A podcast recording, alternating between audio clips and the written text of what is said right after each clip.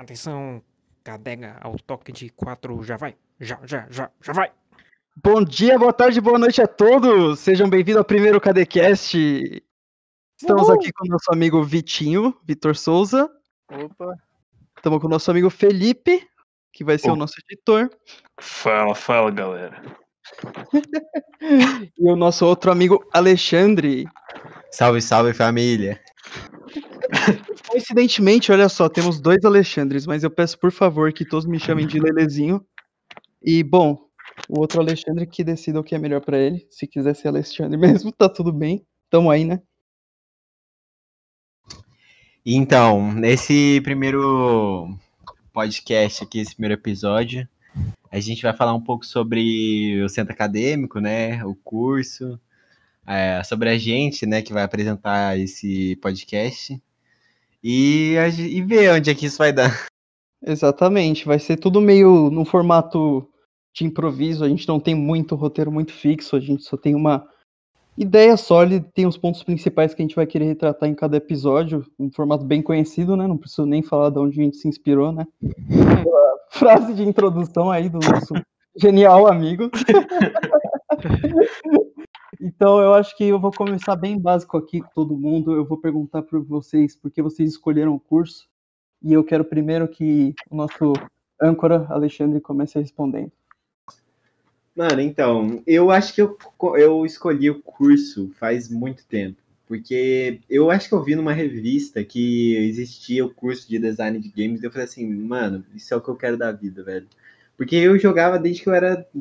tinha seis anos de idade. Daí eu falei assim, é isso que eu quero pra fazer e eu quero exercitar minha criatividade é, com, com esse estilo, né? Fazendo jogos, fazendo o roteiro, arrumando som, enfim, eu entrei de cabeça sem saber nada, né? Eu não tinha feito nenhum curso nem nada da área. E agora tô aqui no terceiro semestre. Porra, é. Eu, por um, por um acaso, sou só calouro mesmo, tô aqui o mais perdido de todos, que menos pode explicar de todo mundo. Também sou E- calor aí. Aí, ó, tá vendo? Então temos dois aqui, dois experientes, assim. Então a gente vai fazer as perguntas de novo e eles que vão responder. Olha só que formato maravilhoso. Foi tudo pensado, tá bom, gente? Tipo, a gente calculou, fez um orçamento de 5 mil só pra chamar justamente essas pessoas, sabe? Então foi tudo perfeitinho. Bom, no meu caso eu escolhi mais ou menos parecido, mesmo motivo assim. Eu, eu sempre quis mexer com tudo de arte, assim. Eu gostava muito de cinema, eu gostava muito de desenho, mas de música também, mas eu nunca soube direito o que, que eu queria fazer. Aí eu falei, mano, jogo tem tudo, né? Vamos nessa então, vambora, tamo junto aí. E agora eu tô aqui. e você, Vitinho? Bom, eu, tá ligado? A gente podia começar com aquele discurso de, ai, sempre fui apaixonado por games, que não deixa de ser verdade. Mas eu acabei conhecendo o curso quando eu tava mais ou menos no meu segundo ano de ensino médio, porque eu não tinha muita perspectiva do que eu ia fazer. Então eu ficava bastante é, confuso né, para tomar essa decisão, porque, querendo ou não, eu não me via em nenhuma outra área. E aí eu conheci o curso de design de games também, sempre fui muito interessado no mercado, sempre também tive muito atento às novidades e tal, e gostei muito também da parte teórica. Então, achei que nesse curso foi onde eu poderia estar me encaixando melhor, sabe? Poderia estar me descobrindo como um game designer. Então, foi aí que eu escolhi o curso e vim fazer. É, acho que é isso. E você tá no quinto semestre, né? Isso, tô no quinto. No quinto, eu tô no primeiro, o Felipe também, certo? É. O Alexandre no terceiro. E faltou o Felipe falou por, falar por que que escolheu o Sim, curso. sim. Exato. Putz, eu tava terceiro ano do ensino médio, ou seja, ano passado, em Hum. casa e pensei, mano, o que eu vou fazer da minha vida? Eu não tinha ideia. Eu primeiro pensei em fazer engenharia, eu falei, eu fui ver, é, não era pra mim. Depois arquitetura, também, também não é pra mim. Aí eu tava fazendo, putz, qual é o nome?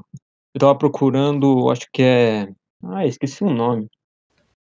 Alguma coisa vocacional, esqueci. Teste Ah, vocacional. vocacional. É, eu fiz um teste vocacional aí apareceu design de games. Eu pensei, eita, que é isso?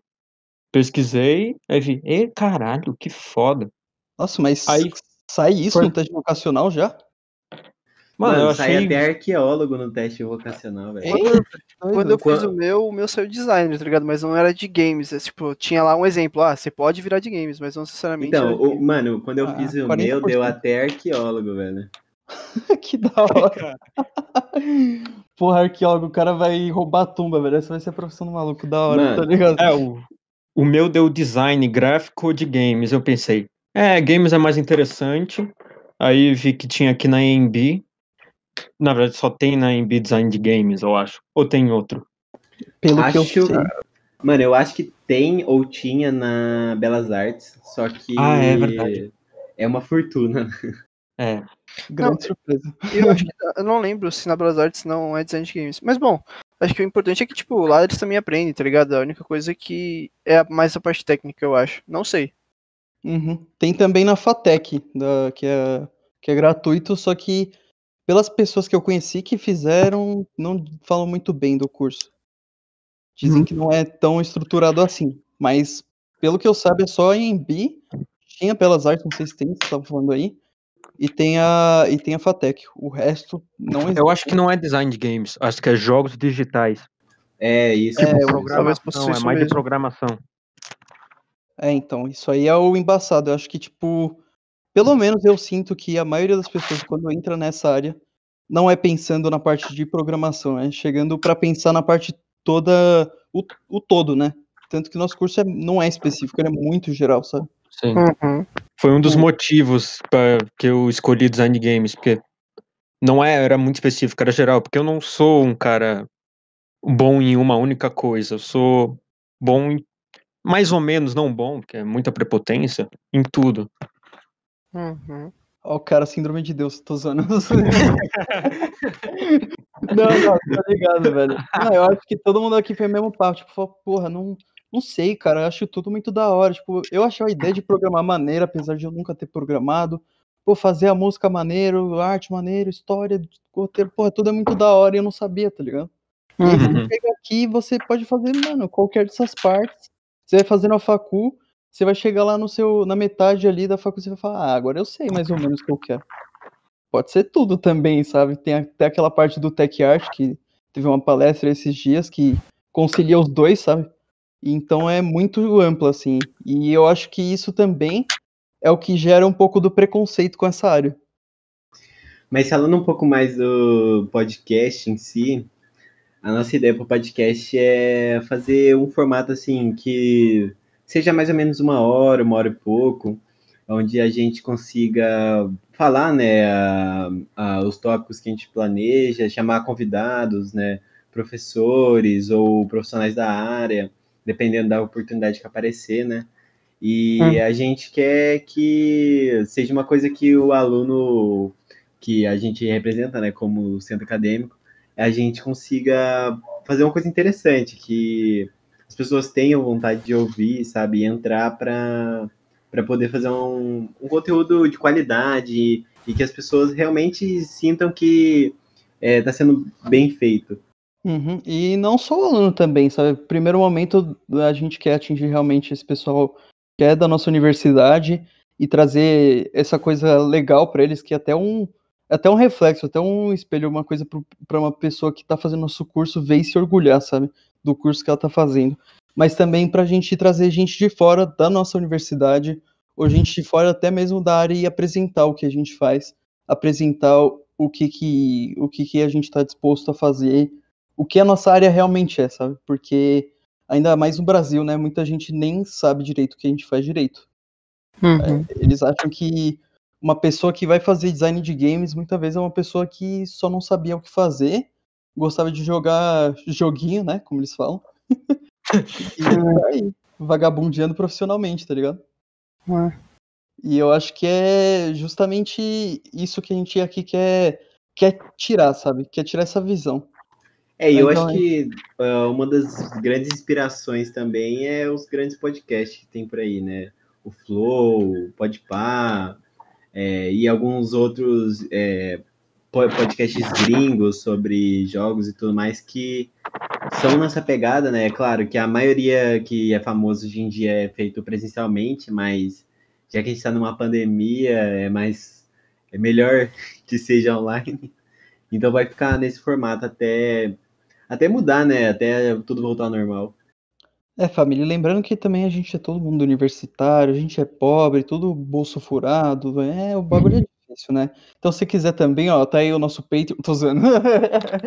Já começa a meter mó, mó lábio. tá? O meu Pix aí também, quem quiser, 44. Mas Por assim, favor, mandem o superchat aqui, estamos precisando. 20 reais uma perguntinha, qualquer uma. Qualquer uma. Ó, mil reais pra propaganda. Mandar o Beats aí, mano. Mandar o Beats no, no Twitch aí pra mandar também. se quiser, né? E, bom, eu acho que uma coisa para a gente começar, né, o podcast, e, e é justamente isso que a gente queria fazer, é falar um pouco mais da nossa profissão e falar o que um game designer estuda, né? O que é uma parte complicada da gente explicar. Então, eu acho que para um, o tópico de o que a gente estuda, o Vitinho sabe bem, né? Porque no quinto semestre já tem uma visão geral. Sim, Do sexto, sétimo, já aí já começa a entrar perto do TCC. assim, a game design é ba- bem amplo, né? Porque, tipo, é o que a gente aprende na faculdade acaba sendo muito generalista. Então, a gente aprende desde o som, né, do jogo, então a gente aprende toda a parte de mixagem, de... é, a gente tá, não tem tanto um pouco de composição, mas ainda assim tem essa parte de como funcionar, como aplicar dentro do jogo. Aprende também um pouco da relação, tipo, da, da, da arte propriamente dita, então, tanto 2D quanto 3D. Então a gente aprende um pouco de ilustração, a gente aprende como fazer uma boa composição, é, aprende design né, no primeiro semestre, que vocês já também devem estar aprendendo, que é uma parte bastante importante né, para desenvolver o jogo. Então, todos aqueles princípios que a gente acaba pegando, muitas vezes o professor explica, você fala, ah, talvez eu não use isso no futuro, e você acaba usando bastante. Uhum. É, aprende também programação, que é o que faz com que o jogo se torne realmente um jogo, porque senão são várias imagens, vídeos e toda essa parte mais audiovisual. Então, um game designer acaba estudando um pouco de tudo. E né, a profissão de game designer é bastante específica. Ele é o cara que consegue acabar é, definindo o que vai ser feito no jogo, como fazer isso da melhor forma possível. Né, porque ele vai ter uma visão mais geral de todas as áreas. Então ele controla, tipo, ele começa pensando desde a mecânica inicial do jogo. Então, tipo, ah, personagem, como ele, o personagem vai se mover, como que a tela vai se mexer, ah, a câmera vai ser de qual jeito. Desde até a parte mais pro, pro final, né, do, de todo o projeto.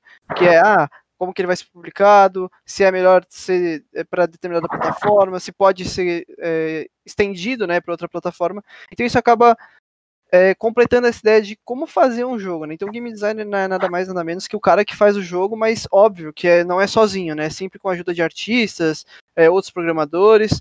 Então, a nossa profissão é bem ampla e não só, né? Quando você é formado em game design, você não só pode trabalhar com jogo. Existem muitos ga- game designers né, que começam como game designers e acabam trabalhando em estúdios de cinema para fazer modelagem 3D, para animação, por exemplo. É, conseguem também trabalhar com música, porque acabam se especializando na área. Então, é uma profissão que acaba sendo bem ampla, né? Não é tipo você não estuda só, você estuda focado para fazer games, mas você pode é, ir para outras áreas dependendo do que você também se especializar.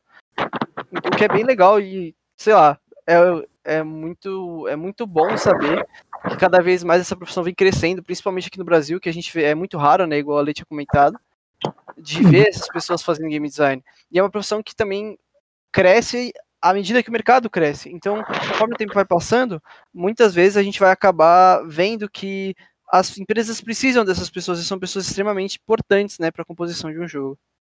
Exatamente. A gente vê que é uma coisa muito vice-versa. Porém, no caso de uma pessoa que faça design de animação, você não vê uma outras pessoas perguntando tão frequentemente sobre a área dela e na dúvida do que a pessoa vai trabalhar no final, porque você vê uma coisa bem mais é, centrada, em uma coisa focada em uma coisa, em animação, sabe? Uhum. O design não vai ser só a parte do jogo, ele vai estudar a animação também.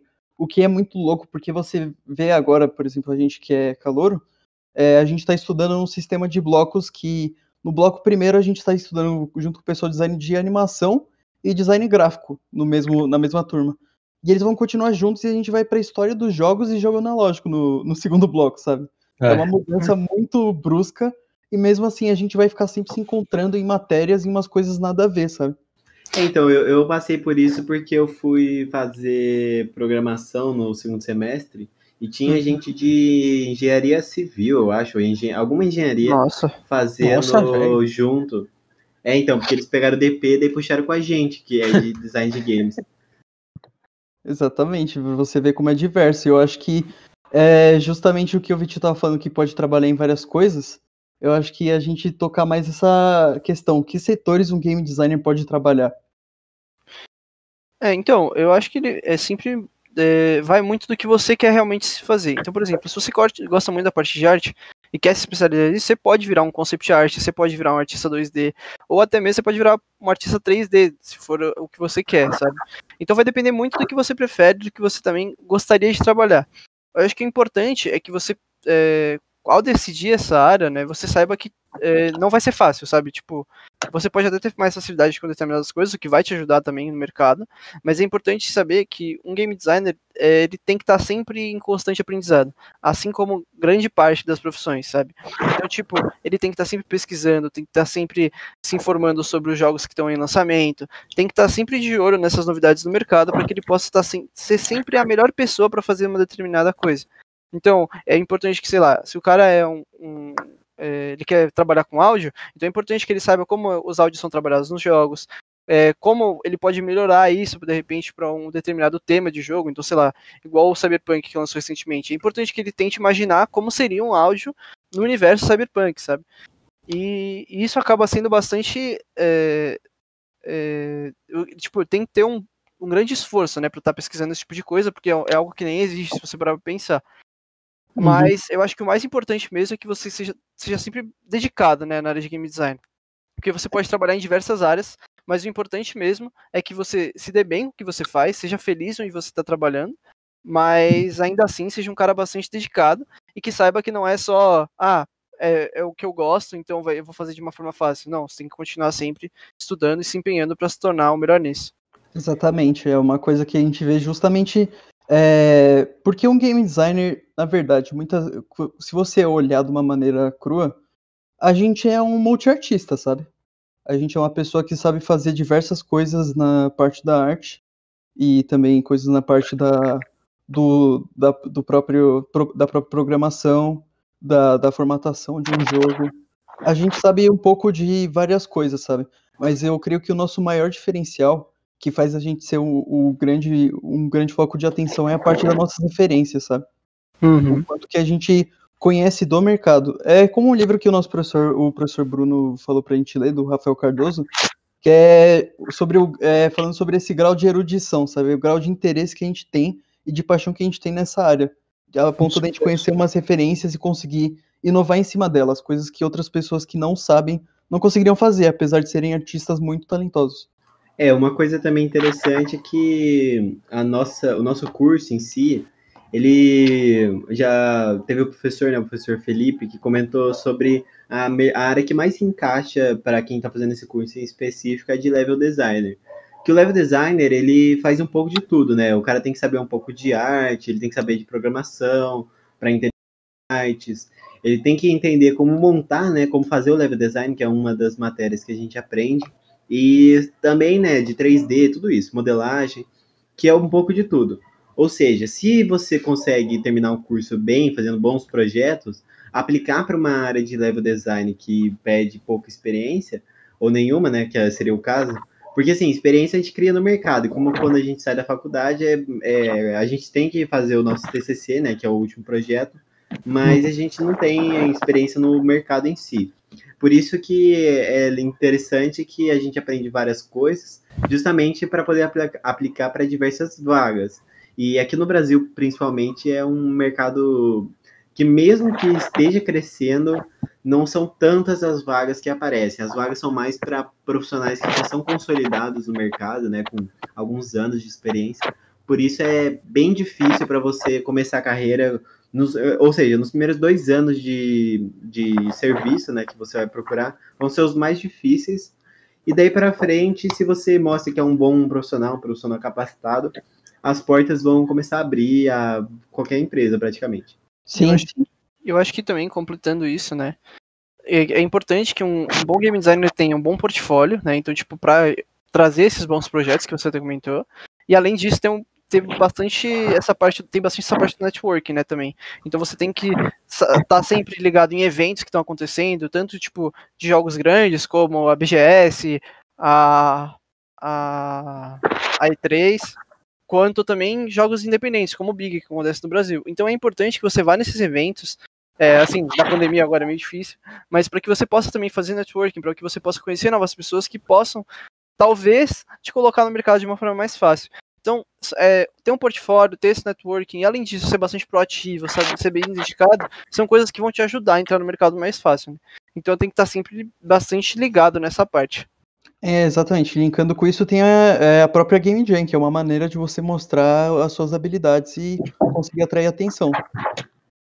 Com certeza. É, isso é uma coisa que muita gente não entende, né? Porque eu vejo que tem muita gente que joga os jogos indies que são feitos em Game Jam, mas eles não entendem direito ou, não conseguem, sabe, juntar como é feito um jogo em 24 horas ou como é feito um jogo em tão pouco tempo. E isso é uma coisa interessante porque vai mostrar as habilidades que você aprende aqui nesse curso, né? Que muita coisa, às vezes, é desses grupos de Game Jam, eles não precisam de muito, sabe? Eles precisam de alguém que programe mais ou menos, um cara que faça os desenhos bonitos, alguém para poder procurar uns sons gratuitos, né? E fazer o jogo acontecer, sabe? Porque uhum. a, a principal chave no, na, no mercado é você ser, é, que nem foi dito a dedicação, né? Uhum. E a dedicação mostra que você tá afim de fazer aquilo e você quer fazer o melhor possível. Uhum. E eu acho que vale ressaltar, antes da gente passar para a próxima questão, é que é, o Vitinho ressaltou que é difícil a questão do trabalho aqui no Brasil, mas vale lembrar também que muito das empresas no exterior que tem um monte de talento esses talentos são todos, é, muitos são vindos do Brasil. É, hum. Até o exemplo do Celeste, que muitas pessoas que trabalham naquele jogo são brasileiras. E apesar do estúdio ser no Canadá, o jogo tem uma raiz muito forte brasileira. Justamente pelas pessoas que trabalham no próprio jogo. Também então, tem o artista que fez o Kratos. Sim, é o Rafa. 7. É. Exatamente, a modelagem 3D foi feita por um artista brasileiro. E é muito importante lembrar disso e ver que a gente tem muita oportunidade, muito talento para estar tá, tá trabalhando nisso. O difícil é, é só o nosso mercado interno. É. E tem alguns artistas também que estudaram na EMB, né? Igual o Mike Azevedo, que hum. faz várias artes pro LoL, pro Hearthstone.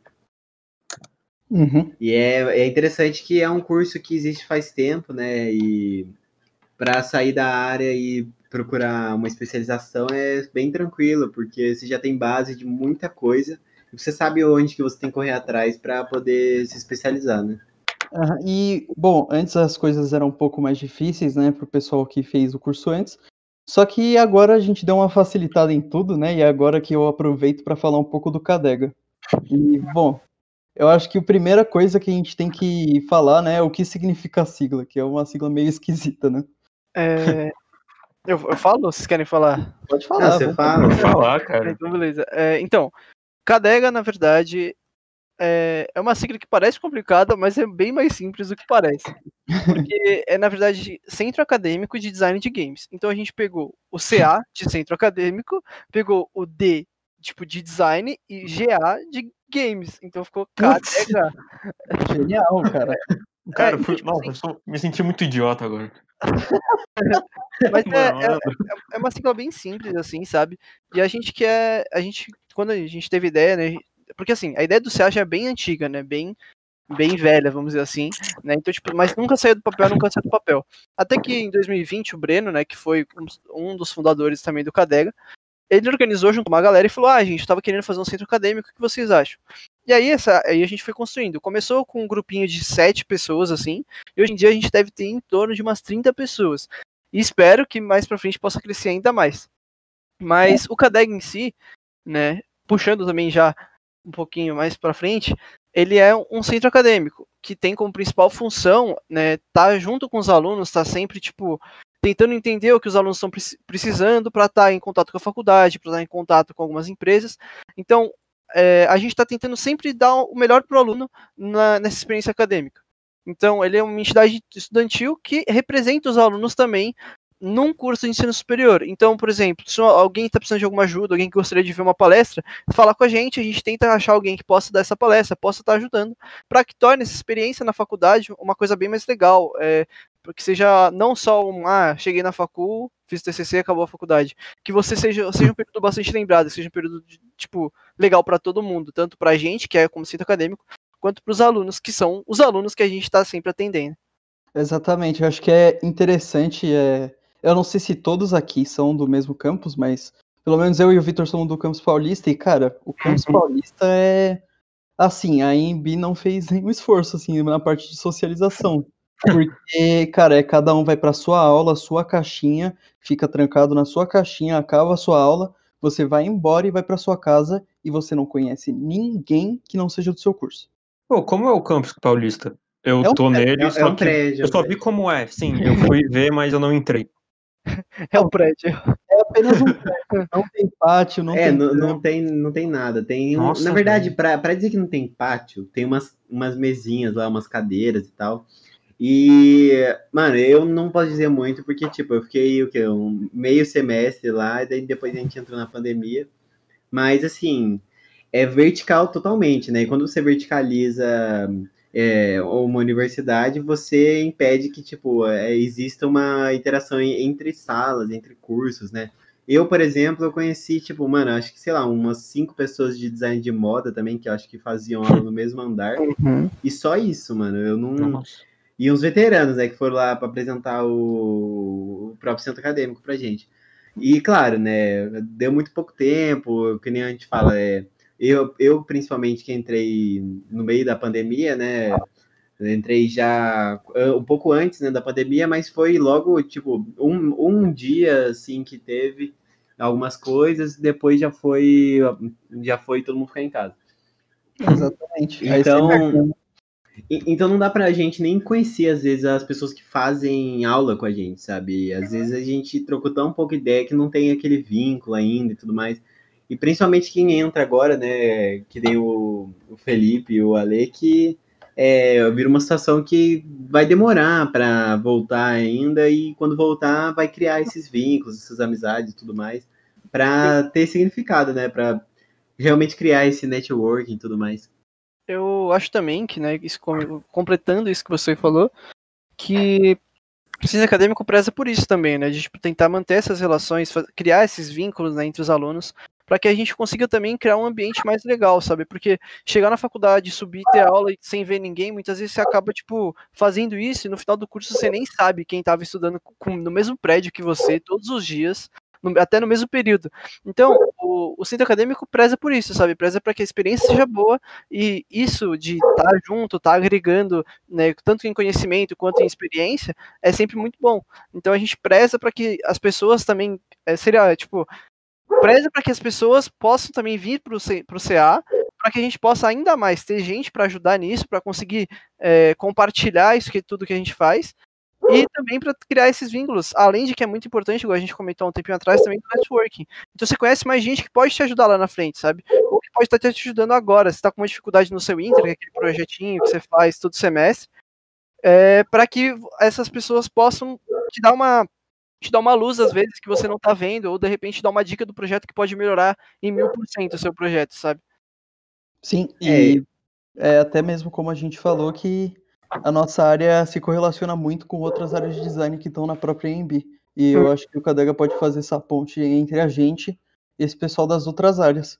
Até que é. a gente ajude eles e eles nos ajudem. Com certeza. E eu acho que. Ah, pode falar.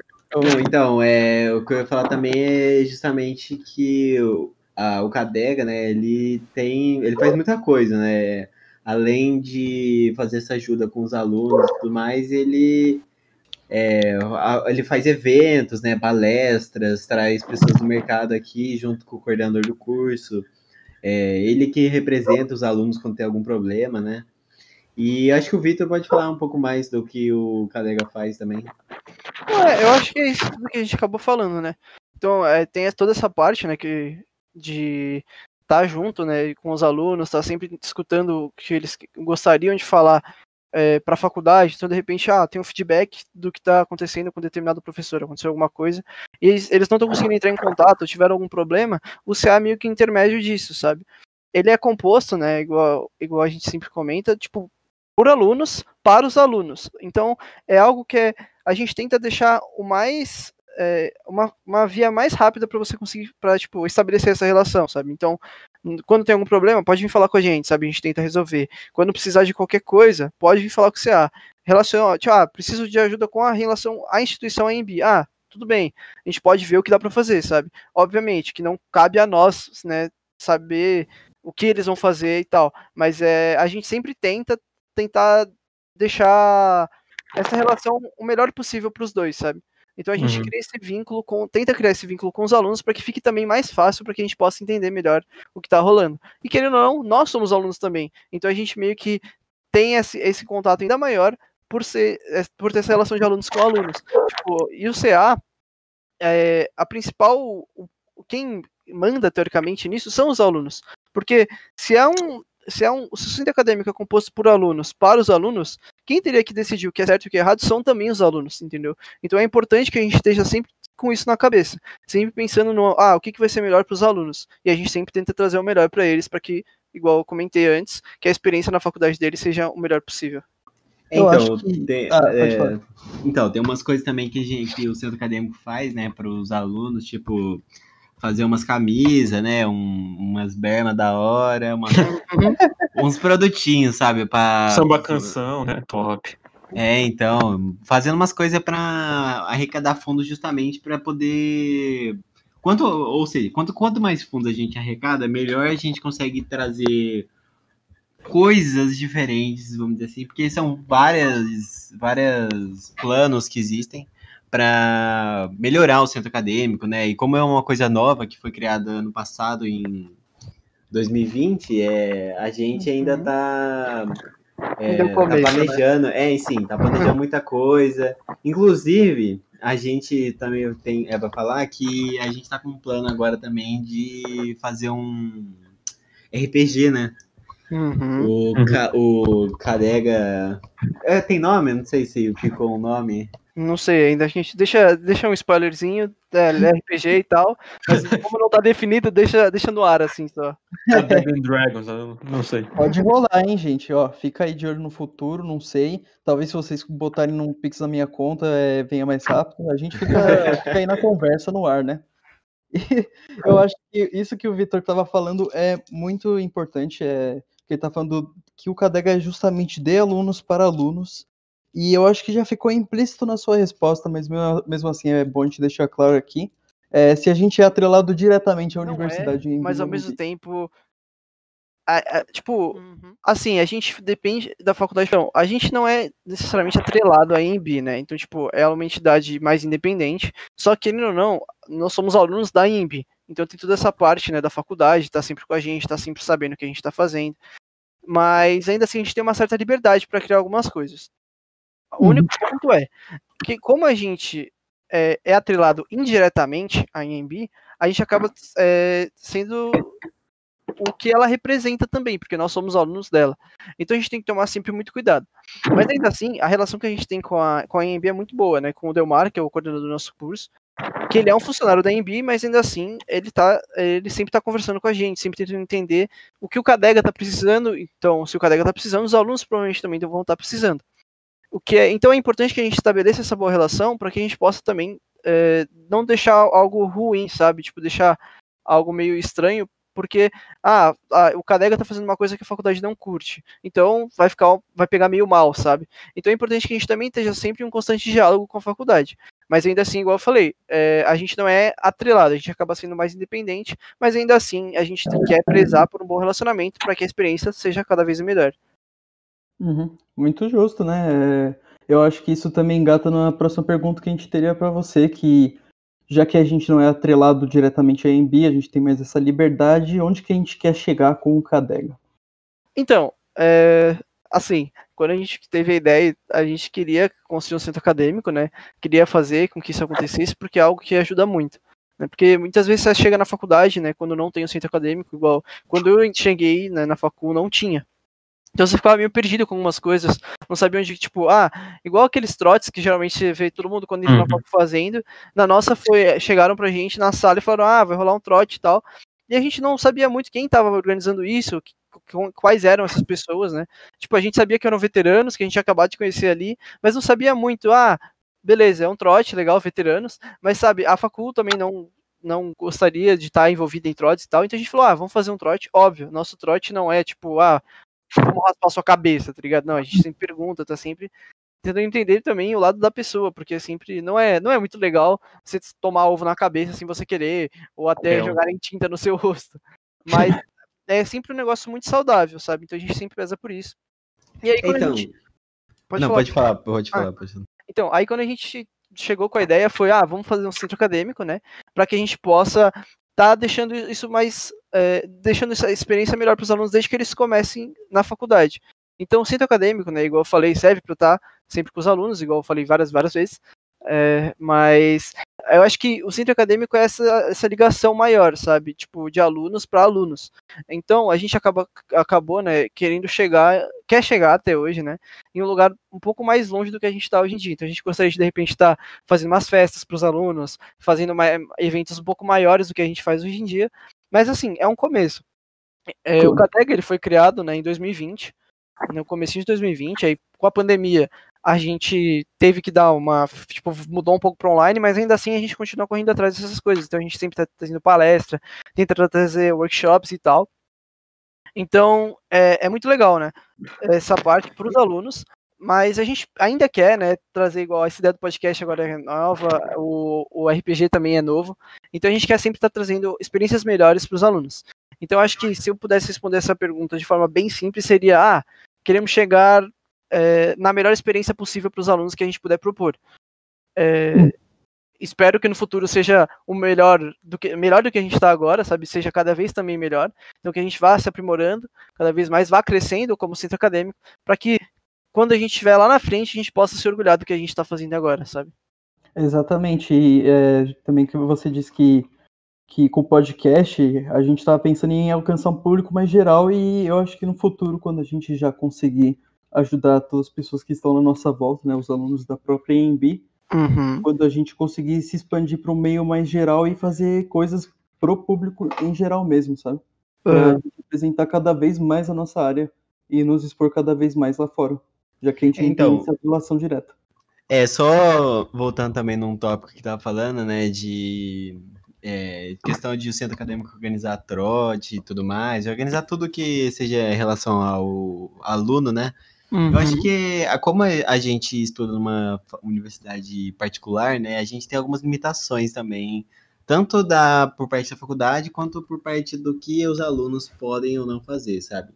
Sim. É, então, às vezes, alguma pessoa que já fez uma faculdade, por exemplo, numa USP, numa Unesp da vida, ele sinta que o curso ou a faculdade em si é diferente, porque é, é, a- tem muito mais burocracia, tem problemas, enfim.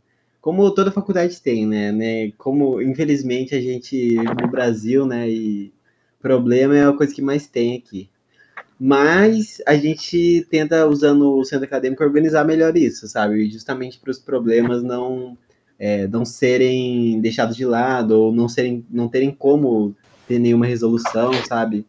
E a gente também está com contato direto com o diretório acadêmico, né?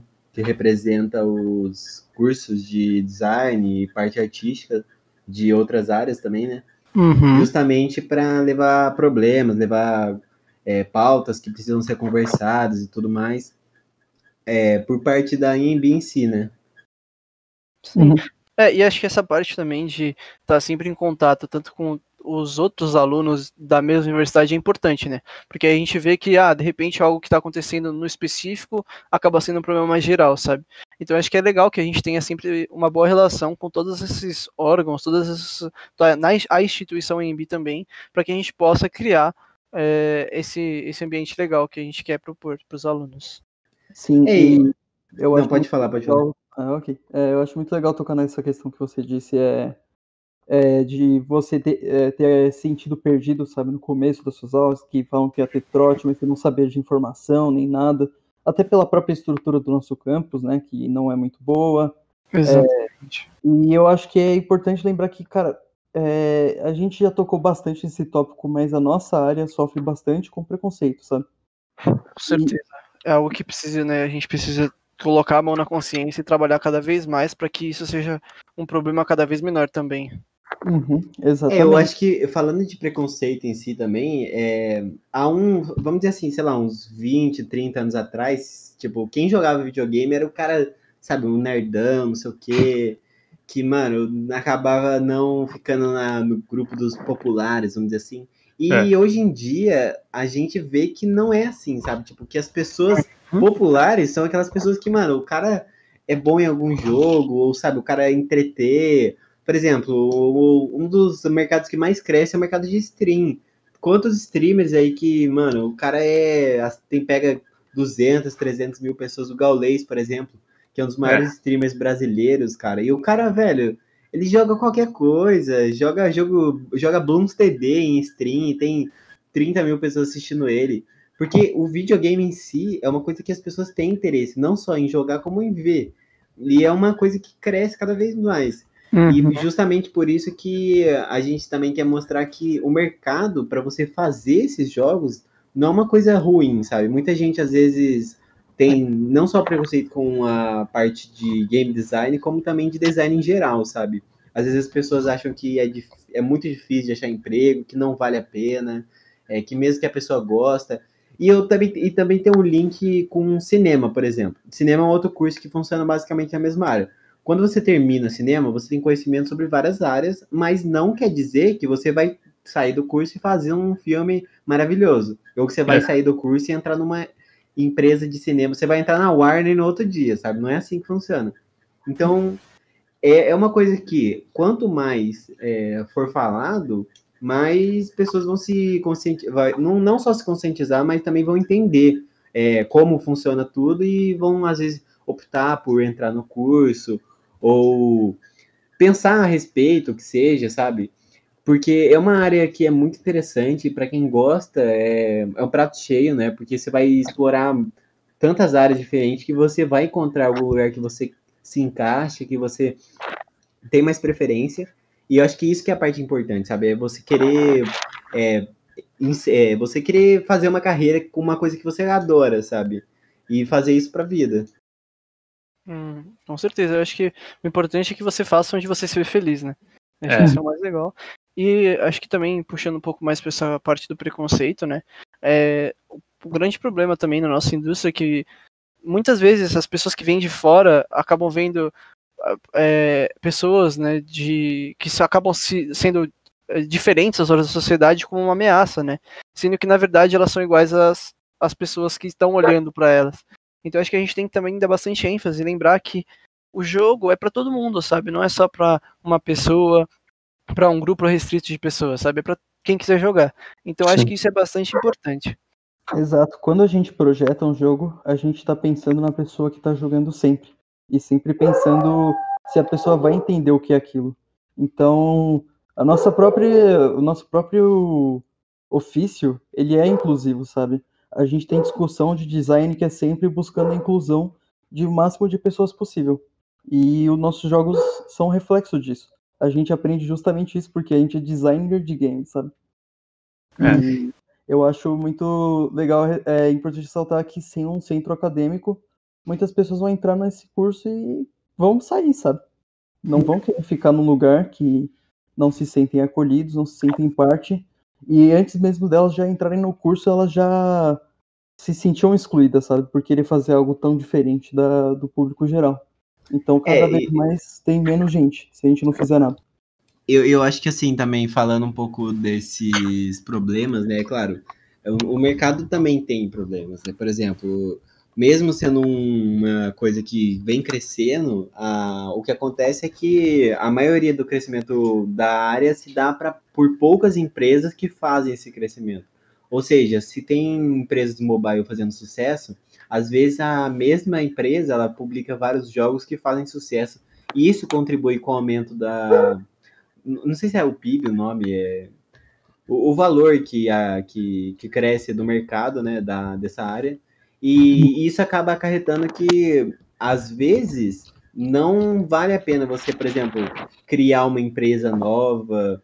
Por isso que a, as maiores empresas do Brasil de, dessa área de jogos têm 300, 400 funcionários, porque eles vão trabalhando em vários projetos e vão fazendo lucrar cada vez mais, né? Por exemplo, a maior prova disso é o jogo que está em alta agora da Play Store, é o aquele jogo lá de mansão, né, que é uma cópia do Among Us, que é Ah, de uma sim. empresa brasileira, né? E Nossa, sério?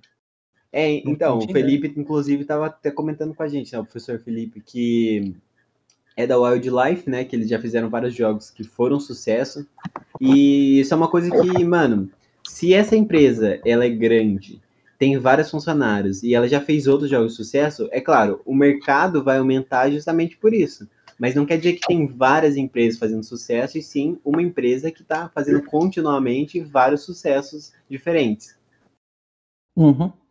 E a gente vai precisar cada vez de mais pessoas nessa área para a gente conseguir abrir mais eh, mercado aqui.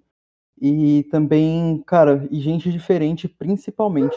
Porque, bom, eu acho que eu falo por todos nós, mas falta muita mulher nesse mercado. Com certeza. Temos três na minha sala, sabe? E na sala que eu estudei no passado tinha duas de 40 pessoas. E, cara, é o que a gente mais quer que entre pessoas diferentes e, e a gente se torne algo mais universal. Porque, cara, é muito foda. A gente tentou, de, de todas as formas, é, incluir alguma participação feminina aqui, mas a gente não consegue por realmente por falta, sabe? Porque game foi uma coisa que virou nichada pro masculino. E acho que esse podcast é uma maneira que a gente quer mudar isso. Com certeza. É, eu acho que também é importante dizer que é, não só na parte de criação, né, de game design em si, quanto também na de entretenimento, né, que é o, o outro lado da mesa, que é enquanto a gente joga, tem vários jogos que, mano, você não acha é, o público feminino dentro daquele jogo.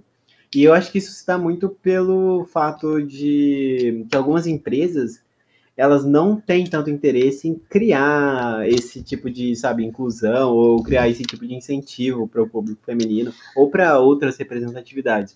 Mas algumas empresas se importam. Por exemplo, o Overwatch, ele é um jogo que tem muito público feminino, tem muito público LGBT, mas em contrapartida, por exemplo, é o Tarkov. O Tarkov é um jogo que é de nicho, é um jogo de que a maioria do que joga é homem, e não só homens, são homens de tipo 30, seus 40, 20 para cima, porque é isso que eles querem, é isso que, eu, que a empresa espera que o seu, público-alvo seja.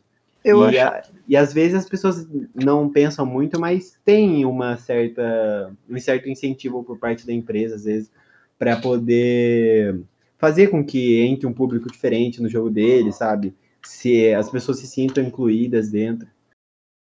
Eu acho que muitas vezes também acaba sendo um pouco da comunidade, né? Que a gente sabe como que é a É. comunidade, tipo, em relação a esse tipo, tipo, a esse comporta em relação ao comportamento que eles têm com as mulheres, com as pessoas trans, com, com é, a- todas, todas essas pessoas que acabam sendo minorias, sabe, na sociedade.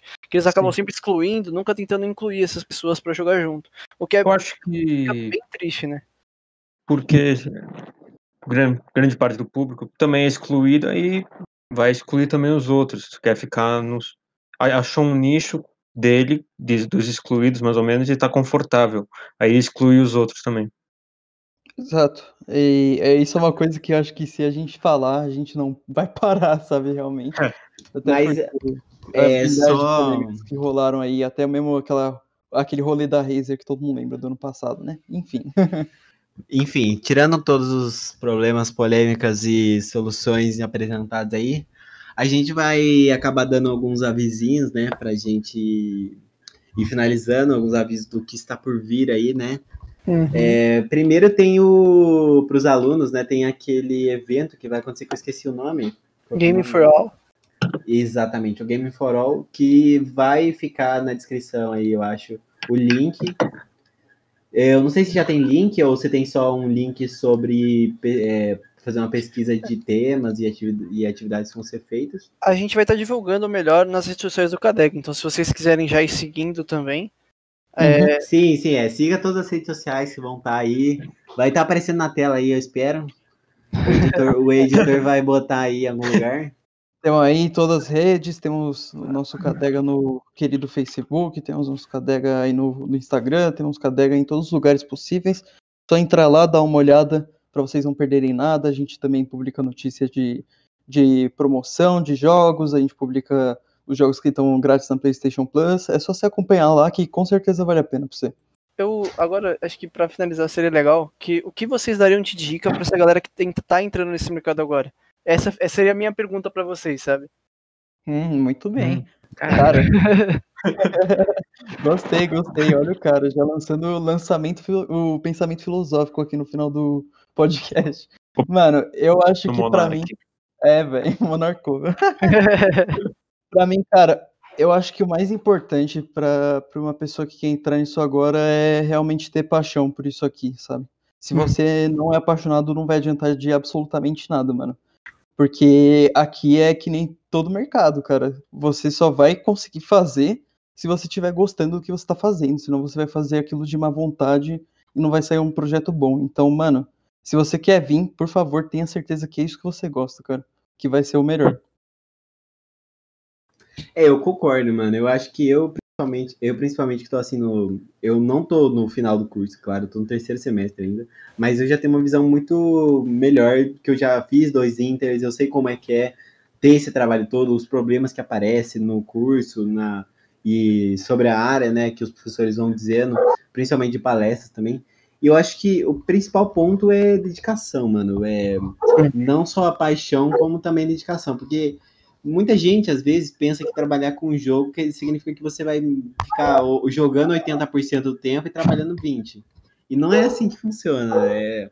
Você, claro, o você... contrário, né? É, então. O, o, o problema é esse. Youtuber.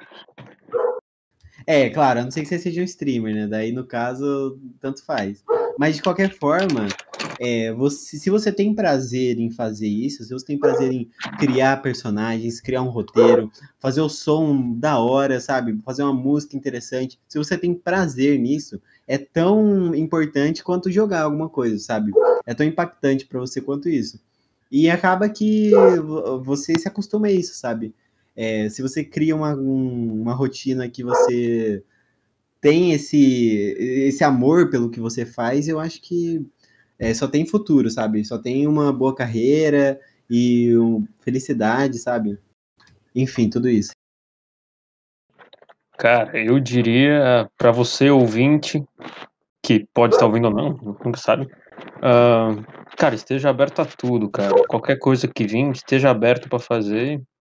Se, não, se você só pensar, ah, não, não, não, ficar totalmente fechado, acho que não vale a pena, você não vai aproveitar nada. É isso, é isso. E só o último aviso também, é, vai, que a gente já tinha comentado, né? Vai rolar aí também outras novidades, né? Em relação ao RPG e tudo mais, que vão estar nas redes sociais, que a gente já, a gente já falou. E se der certo, a gente também pre- pretende chamar outros convidados, né? Professores, coordenador do curso, outros membros, talvez, do centro acadêmico. Porque o Vitinho aqui é o, é o vice-presidente, né? Uhum. É, talvez a gente também chame a presidente, se ela estiver disposta. E outros membros também, né, para falar um pouquinho, quando a gente não puder chamar um professor ou algum outro convidado, a, a gente ter um tema para abordar aqui. Uhum. Bom, então acho que com essa crítica social braba metida é, momentos atrás e com essa filosofada marota que o Tinho proporcionou a gente, que a gente vai encerrando esse episódio piloto do nosso KDCast. Eu agradeço a todos os ouvintes e qualquer recado final, por favor, deem agora. Eu acho que é Siga isso. a gente nas redes sociais. então Eu é acho que é isso. Cadega no Instagram, cadega no Facebook, cadega em todo lugar, até no Reddit. Valeu, pessoal. Tá indo tudo. Valeu, gente. Tamo. Telegram, grupo do Telegram, mais, quem gente. quiser entrar. Tchau, tchau. Muito obrigado aí e até a próxima.